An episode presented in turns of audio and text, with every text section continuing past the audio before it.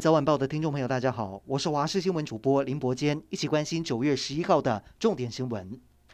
强烈台风灿树步步进逼，目前位置在鹅銮鼻南南东方约两百公里海面上，以每小时十三转二十公里的速度向北前进。近中心最大风速约每小时一百八十四公里，相当于十六级风。暴风圈即将接触台湾陆地，对花莲、台东、包含兰屿、绿岛、恒春半岛、南投、云林以南地区将构成威胁，提醒您要做好防台工作。而目前，蓝雨和绿岛已经宣布停止上班上课，台中也在刚刚宣布下午停止上班上课。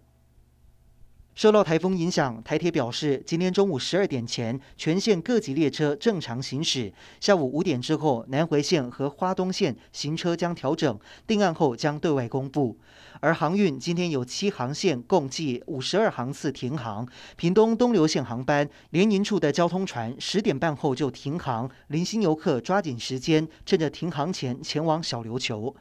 至于航空部分，民航局指出，受到灿树台风影响，今天截至十点，国内线取消三十六架次，延误两架次；国际暨两岸航线取消两架次。华信航空离岛航班将有四班取消，立荣航空则是本岛往金门、澎湖及马祖航线，下午之后要取消。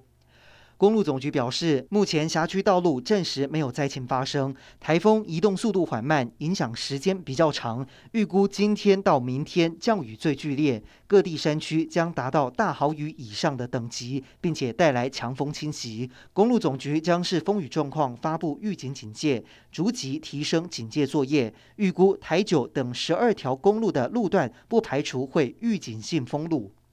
台北市松山区某国中传出有确诊个案，台北市府经过疫调之后发现，这名学生同时是足球校队，晚上还有上家教班等等，匡列隔离的范围因此相当大。所幸在十号，台北市政府出动行动筛检车进驻学校，为全校师生筛检之后，目前六百七十八人都是阴性，但是居家隔离者跟家人的部分结果还没有出炉。国际疫苗好消息，BNT 辉瑞针对五到十一岁的儿童疫苗临床试验结果表现良好，有希望在今年十月上市。至于莫德纳也正在开发新冠病毒、肺炎和流感的二合一疫苗。日本医界对于有效性和安全性抱持怀疑，但是疫苗接种还是有必要。美国 CDC 表示，对抗 Delta 病毒，莫德纳预防重症的效果胜过于辉瑞。英国金融时报报道，华府正在考虑台湾提出的请求，将驻华盛顿使节团住所名称由台北经济文化代表处改为台北代表处。对此，外交部没有评论，并且指出，全面强化及提升台美关系一直是政府努力的目标，将持续稳健深化台美在各领域的合作关系。